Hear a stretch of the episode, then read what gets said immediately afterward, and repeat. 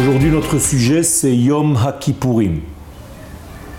Contrairement à Rosh Hashanah, où pendant la prière, nous n'étions pas occupés à demander pardon pour nos fautes, car la journée n'était que couronnement du roi céleste sur le monde, eh bien, le jour de Yom Kippourim, c'est exactement de cela que nous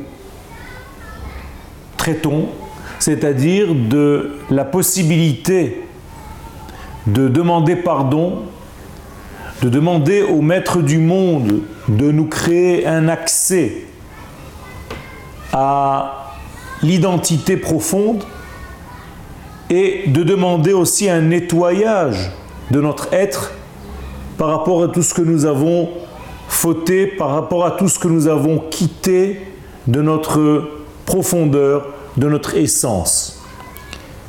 D'ailleurs, le mot kapara, kippurim, veut dire tout simplement enlever quelque chose de superficiel qui s'est collé à nous pendant l'année.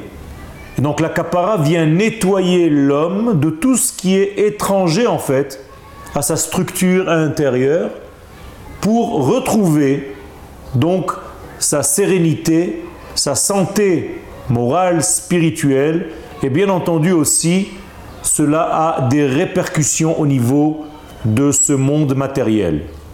C'est-à-dire que le jour de Yom Kippourim, il est question de revenir de toutes les déviations que nous avions pendant l'année.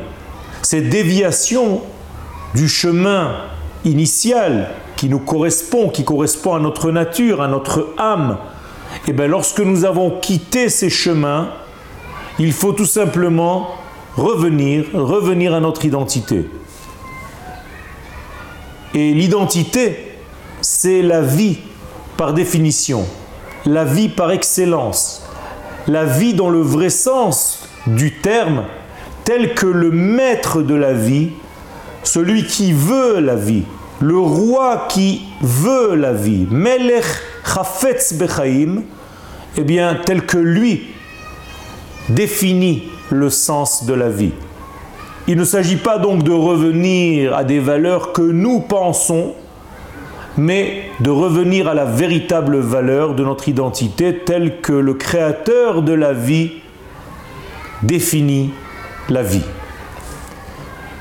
Et ce jour de Yom Kippourim nous permet donc de réintégrer le mouvement naturel de cette vie, le mouvement naturel de ce flux divin qui se déverse et qui emplit de plus en plus la création du monde. C'est comme ça que nous revenons à réaliser la volonté divine car depuis la création du monde, depuis la création du premier homme, en fait, il y eut une déviation de la pensée divine initiale par la faute du premier homme qui, au lieu de consommer l'arbre de la vie au commencement, a consommé l'arbre de la connaissance du bien et du mal. C'est une sortie de l'identité profonde, c'est une sortie de la vie et donc la réparation et de revenir vers le véritable degré de cette vie.